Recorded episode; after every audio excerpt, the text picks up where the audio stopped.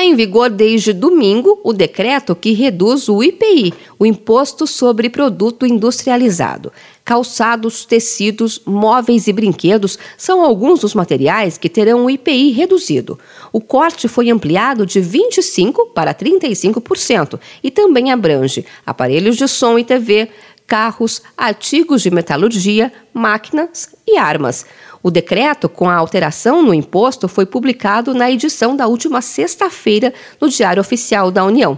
Daniela Marques, secretária especial de Produtividade e Competitividade, afirmou que o Ministério da Economia espera beneficiar mais de 300 mil empresas com essa mudança. Com o objetivo de estimular consumo e competitividade da indústria e baratear as mercadorias para a população. Segundo o modelo de equilíbrio geral e estimativas do Ministério da Economia, essa medida pode ter um impacto de ampliação em investimentos da ordem de 534 bilhões de reais nos próximos 15 anos e mais de 300 mil empresas no setor industrial serão atingidas diretamente é, por essa medida de redução de imposto. Atendendo a um pedido de parlamentares amazonenses para manter a competitividade da Zona Franca de Manaus, o governo manteve em 25% o corte de IPI para a maioria dos produtos fabricados no local entre eles aparelhos de ar-condicionado, artigos de joalheria, bicicletas, videogames, fornos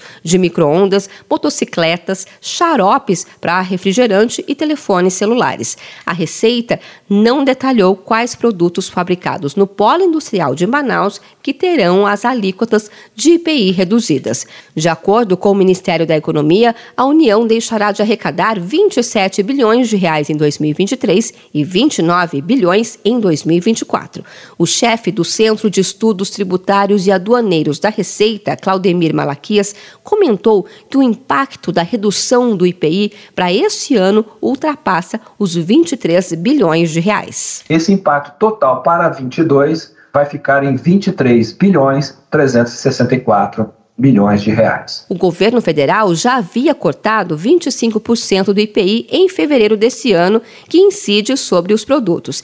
Esse é um esforço para reaquecer a economia após a crise provocada pela pandemia da Covid-19. O presidente Jair Bolsonaro comentou a medida em uma rede social e classificou a redução de IPI como um instrumento para manter os esforços de reindustrialização em território nacional por meio do incentivo à competitividade e geração de emprego e renda em todas as regiões. De São Paulo, Luciane Iori.